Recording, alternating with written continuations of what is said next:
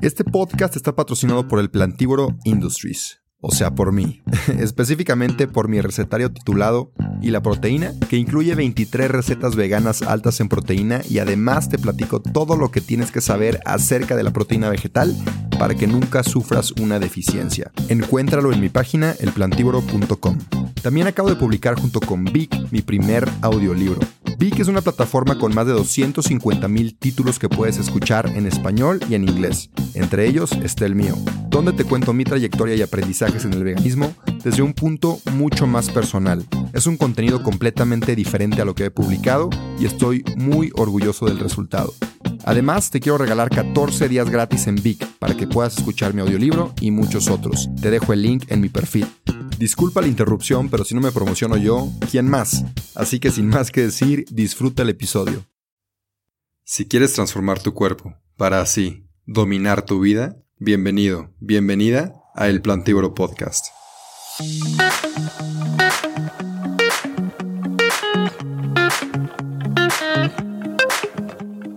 Hola, hola mis queridos plantívoros, estamos en otro episodio donde entrevisto a gente muy fregona, muy chingona y eh, bueno, chingona en México es muy, muy buena en su área, en su tema.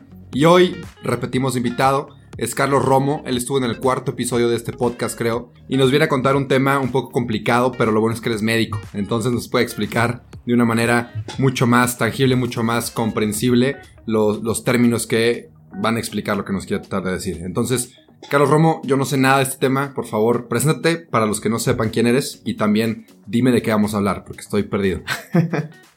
Hola Rubén, muchas gracias por invitarme otra vez. Pues ahorita vamos a ver un poco acerca del tema de resistencia a antibióticos y cómo la industria ganadera tiene o juega un papel muy importante eh, en este tema. Y pues, adelante. Ok, ok. A ver, antes de empezar, dinos un poquito de ti. Claro. ¿Quién eres? Me llamo Carlos Romo, este, estudio medicina, acabé ya con mis materias, solamente me falta cursar el internado y el servicio social. Y pues nada. Eres vegano, ¿no? Ah, sí, soy vegano. ok, ok. Cabía aclarar eso. Si quieren saber la historia del por qué es vegano, en el episodio que hicimos hace, un, hace ya unos meses pueden saberlo. Pero bueno, hoy vamos a hablar de la resistencia a antibióticos, que supongo que eso es malo. Así es. ¿Por qué Sí. es malo? Explícame. Muy bien, mira, todo esto empieza hace unos cuantos años. Si regresamos unos 100 años atrás, ni siquiera había antibióticos. Entonces, realmente no tenemos mucho con, con estas herramientas. Y es malo porque, bueno, sabemos que nuestro cuerpo en realidad tiene muchas huéspedes, como así decirlo, bacterias, que pues viven dentro de nosotros. O sea, en realidad no son malos siempre. Hay muchas bacterias que nos ayudan a metabolizar nuestra comida, pues sobrevivir prácticamente, que sin ellas no podríamos vivir. Entonces, esto se remonta a 1922, me parece, donde pues se descubre por primera vez el primer antibiótico, que fue la penicilina. Este fue nuestro descubridor Alexander Fleming en 1928, perdón. Y hasta 1941 se comercializa.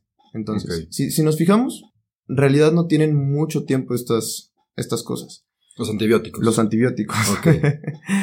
y algo muy impresionante es que nos acostumbramos a vivir con ellos. O sea, cuando tú y yo nacimos, mm, ya estaban estas herramientas, estos, estos medicamentos que prácticamente nos ayudan día a día en el hospital, en cirugías, en pacientes complicados como trasplantados, eh, pacientes con cáncer. Entonces, la resistencia a antibióticos significa que una bacteria se volvió, como su nombre lo dice, resistente a antibióticos. O sea, no, no va a matar esa bacteria algún antibiótico. O sea, si te enfermas, si eres resistente a los antibióticos, ya no te sirve la medicina que te va a hacerte aliviarte, ¿no? Exactamente. Que va a hacer que te alivies. Exactamente. Entonces, esto es un problema no muy hablado, la verdad. Si abres el periódico, jamás vas a escuchar o en las noticias este, decir, oigan, necesitamos preocuparnos por los antibióticos. Pero esto es, esto es de verdad una guerra que tiene súper poquito tiempo contra las bacterias y que estamos perdiendo. Es un tema, si hoy mm, mata hasta 700 mil personas al año por resistencia a antibióticos se calcula que en 2050 va a ser como la principal causa de muerte si es que no controlamos esto. ok. Entonces, ¿cómo le hago yo? Bueno, yo supongo que para evitar esa resistencia antibiótica no me debo de estar tomando antibióticos cada vez que me enferme, ¿no? Supongo. Claro, Sí, y es un tema tanto de parte de los pacientes como de parte de los médicos, es, es un problema compartido porque tú como paciente, pues como dices, no es correcto automedicarte. Oye, como que me salió moco, como que ando con, estornudando. Ah, me tomo mi antibiótico que sé que siempre me tomo, que siempre está ahí, y eso propicia que haya resistencia. Y como médicos, pues también, pero ya es tema más como médico de no prescribirlos cuando no es adecuado, aunque muchos pacientes lo pidan, se sabe que no se debe prescribir tanto, solamente cuando es indicado. Porque muchas veces llegan de, oye, ¿y dónde está mi antibiótico? Y tú no, a ver, espérame, tienes una infección viral, un virus por lo general no es este, susceptible a un antibiótico. Pero pues ya está fácil, no la solución, nada más no tomes tantos antibióticos y, y ya. O sea, ¿por qué va a haber tantas muertes en el año 2050, dijiste? sí. ¿Por qué? Porque, mira, si lo trazamos en una línea del tiempo, te digo, esto tiene menos de 100 años, y estamos muy, muy, muy al fondo. O sea, estamos, es, muy reciente este problema. Las bacterias llevan aquí viviendo millones y millones de años muchísimo antes que la humanidad. Entonces nosotros llegamos a colonizar muchísimo después que ellas. Y los mecanismos de resistencia, pues hablando yo un poquito más orientado en este podcast, mm, también tienen que ver con la, el, el uso indiscriminado, o sea, sin control, de los mismos, de los antibióticos, sobre todo en la industria ganadera. Ok. Que, por ejemplo, en un consultorio médico vas y, oye, tengo estos síntomas, ya te revisan, te exploran, a veces hasta te hacen un cultivo donde aíslan la bacteria para ver si en realidad tienes eso y después ver si eres susceptible a algún antibiótico y ya después te dan el antibiótico. O sea, es, un proceso muy eh, minucioso antes de darte un antibiótico. ¿Qué pasa en la industria ganadera? Lo que pasa es que, pues, Desafortunadamente, se vio que el uso de antibióticos también hace que crezcan muchísimo más grandes los, los pollos, los, las vacas, la, los cerdos. los cerdos, exacto. ¿Y qué pasa? Lo dan como para prevención, tratamiento y para crecimiento de los animales. O sea, es como multiusos. Y en, en México está regulado en cierta manera que cuando hacen como un muestreo de los alimentos, así de seleccionan carnes y van a sacar, ah, mira, este tiene tanto de antibióticos, está mal, se regresa, se supone, se supone que lo tienen regulado, pero todo eso antes, o sea, antes de, de ese proceso, pues pudieron dar antibióticos indiscriminadamente. Entonces, ¿qué pasa aquí? Tú dices, oye, pero a ver, espérate, las mismas bacterias que infectan a los animales nos pueden infectar a nosotros. La respuesta es algunas. Solamente algunas pueden contagiarnos a nosotros. Pero ¿qué pasa? Eh, lo que pasa es que si es difícil que un cerdo contagie a un humano, por ejemplo en las heces de los cerdos y en el agua contaminada que, que lleva todo eso, puede caer aguas residuales que utilizan después para plantar, para pues regar plantas, pues para otro uso que no sea de consumo. Ok. Entonces por ahí y también por carne infectada por, pues por las mismas heces. No sé si has visto algún video donde salga cómo convive el cuerpo muerto con las heces. Y, sí, que está todo sucio. Donde están los animales. Exacto. Está la caca y el pipí y todo está ahí mezclado. Es terrible, es terrible. Sí, sí, sí. Entonces, pues por ese mecanismo también puede llegar a nuestro plato eh, alguna bacteria, le llamamos multidrogo resistente. Multi, muchos, drogo, droga y resistente. Eh, este es un problema muy grande de salud pública porque es muy desesperante, muy, muy desesperante ver a un paciente internado y que cuando tú pides una prueba de susceptibilidad a antibióticos, todo te salga R, de resistente, resistente y ninguna S. Entonces se vuelve un reto y prácticamente hasta el agua bendita funciona mejor. Y es súper, o, sea, ninguna medicina le sirve a ese paciente porque es resistente a todas las medicinas. Sí. Por el hecho de que consumió algo que lo hizo resistente a los antibióticos, ¿no? Es una manera. O sea, la otra manera es la que conocemos, uso indiscriminado. Por ejemplo, Mm. hay, hay veces que los pacientes se tomaron antibióticos por su cuenta y luego se infectan y ya es resistente esa cepa a esos antibióticos. Porque lo que pasa es que llega el antibiótico, mata a todos los a las bacterias que están susceptibles, o sea que pueden recibir bien el antibiótico. Y si queda una que por alguna mutación, algún gen se vuelve resistente, esa coloniza y esa hace pues hasta una sepsis que es como una infección descontrolada en el cuerpo, que causa mucha inflamación. Ok, entonces voy a recapitular a ver si entendí. Hay dos maneras, dos maneras de que tú puedas ser resistente a los antibióticos. Una es por el uso indiscriminado de los antibióticos y la segunda es por... Oye, antes de seguir con el episodio, te quiero platicar de la mejor proteína vegetal que hay en el mercado.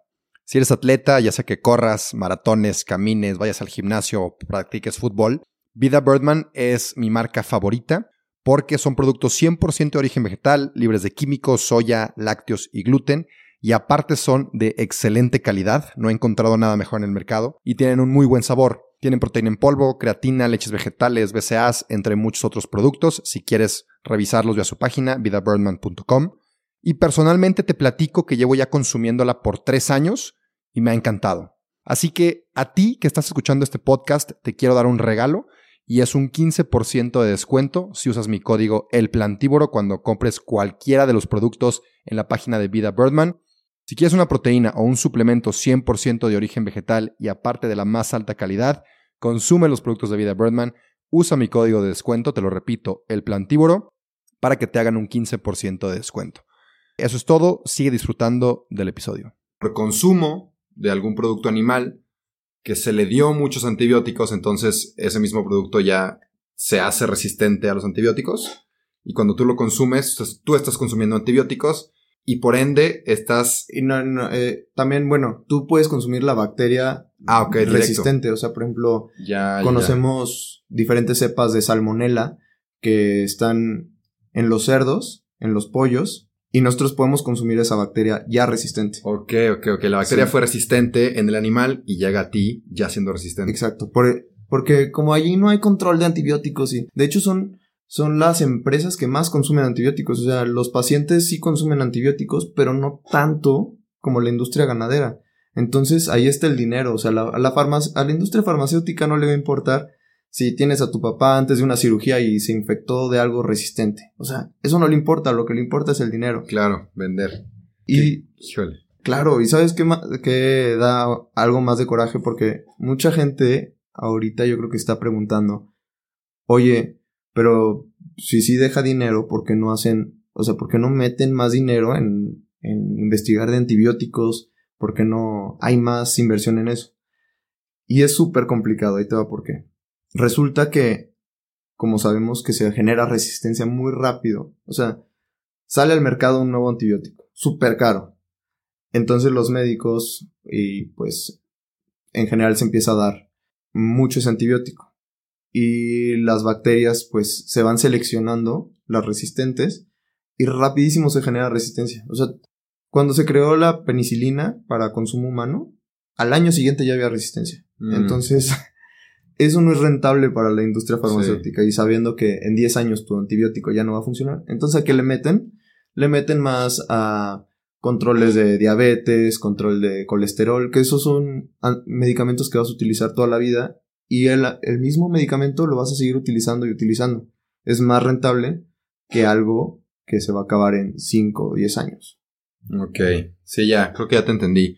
Y todo esto es un poco, pues, triste. Entonces quisiera pasar una parte un poco más positiva y una parte que nos puede dar un poco de esperanza.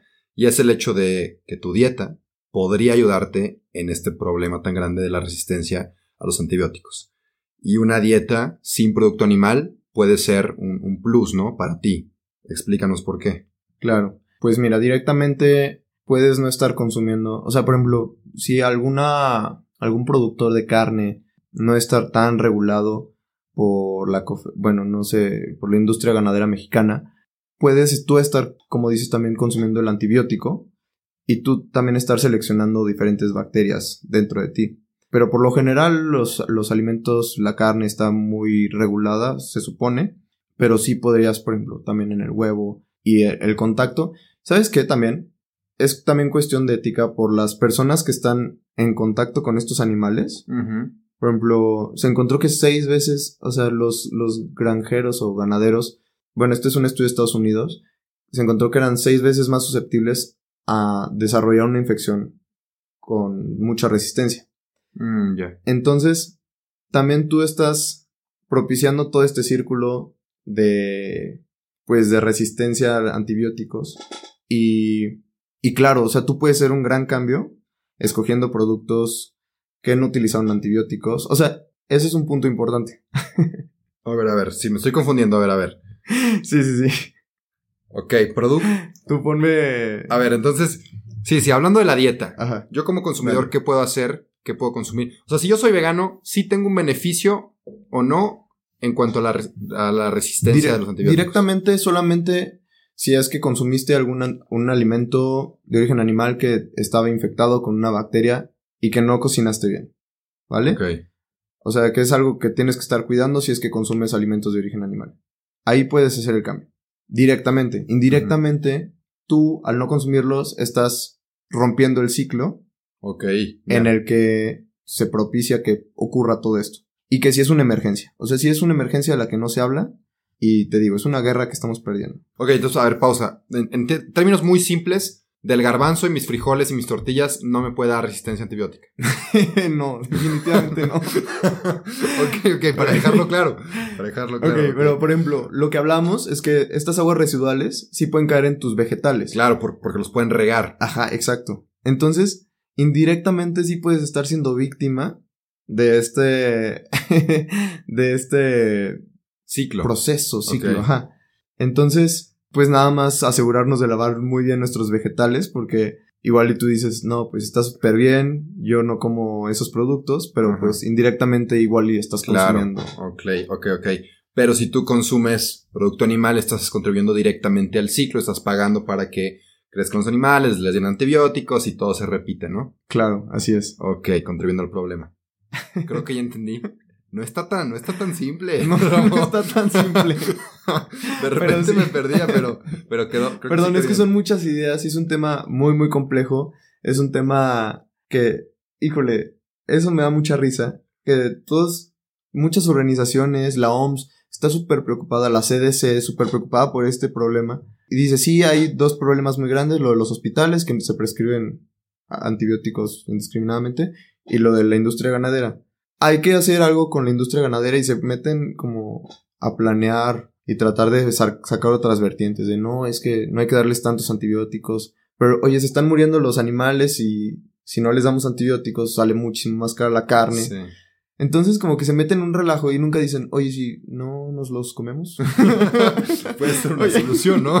Sí, no, aparte es un tema muy tabú, muy, muy tabú todavía. Es increíble cómo es algo muy, muy grande en cuanto al cambio climático, en cuanto a tu salud, y nadie, nadie habla ese, de ese tema. y bueno, ya que estamos hablando un poquito en, en, este, en este contexto, hasta ahorita hemos hablado solamente de bacterias, pero creo que no sé si ya has hablado de esto en tu podcast de, de las pandemias. Y de, Un episodio que tú me ayudaste en cuanto al COVID, tú Ah. ahí lo checaste antes de Claro. publicarlo. bueno, pues nada más, estos, estos pequeños cambios en los genes de los, de los virus también suceden gracias a, bueno, a causa de que los animales están en, tan, en contacto con los humanos. Entonces, mucha gente le echa muchísimo la culpa a China y he escuchado mucha xenofobia en, en este caso de mugres chinos, ¿qué les pasa por andar comiéndose los murciélagos? Ok, sí, pero si vas a tirarles la piedrita de, de lo que se comieron y la pandemia que ocurrió, ok, nada más hay que recordar que en el 2009 nosotros fuimos los causantes de la pandemia de, de la influenza H1N1 porcina. Nosotros también somos causantes de este tipo de, de problemas mundiales. Claro, sí, pero no, no queremos ver nuestros propios errores, preferimos culpar a alguien más. Que sí fue desproporcionalmente más grande la, la de ahorita, Sí. pero, pero le puede pasar a cualquier país que, que consuma alimentos de origen animal porque pues así se transmite, o sea, los cambios en los genes de los virus ocurren cuando hay cambios entre humano a otro animal. Perfecto, perfecto. Creo que quedó, creo que quedó claro. ya para, ya para cerrar este episodio, danos un resumen así general de todo lo que vimos hoy, cómo lo aterrizamos en un resumencito. Para quien se perdió. Yo no me perdí, pero para quien se perdió, danos un resumencito de lo que vimos. Perfecto, va. Muy simple. Nosotros convivimos con bacterias todo el tiempo. Hay bacterias que nos enferman. Esas bacterias pueden llegar a seleccionar bacterias con genes mutantes que las hacen resistentes a los medicamentos que utilizamos para combatirlas. Y uno de los principales causantes de estas mutaciones y de esta resistencia es la industria ganadera por su uso indiscriminado de antibióticos. Nosotros podemos hacer el cambio con lo que pagamos de alimentos eh, y con lo que ponemos en nuestro plato, podemos hacer la diferencia muy muy grande. Excelente. Perfecto, perfecto. Pues muchas gracias Carlos. Un último consejo puede ser fuera del tema, un último consejo de lo que tú quieras decirle a nuestros oyentes. Ok, pues nada, que si tú eres, por ejemplo, vegano, puede ser del tema.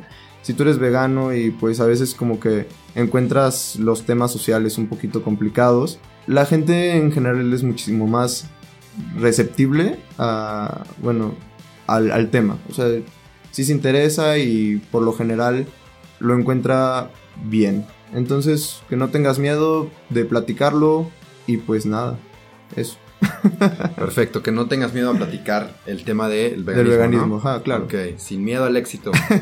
muchas gracias por escuchar, muchas gracias por estar aquí conmigo, Carlos, y pues nos despedimos, nos vemos en el próximo episodio.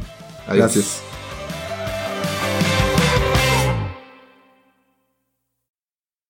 No te creas, espérame tantito antes de que te vayas. Te quería pedir un favor. Si te gustó el episodio, si te gusta mi contenido, por favor comparte. Si te da pena compartir en tu historia, mínimo déjame 5 estrellas aquí en Spotify o en Apple Podcasts si usas esa plataforma. Y nada, de verdad, gracias, gracias por compartir. Sin ti, esto no crecería. Así que, gracias. Y ahora sí, adiós.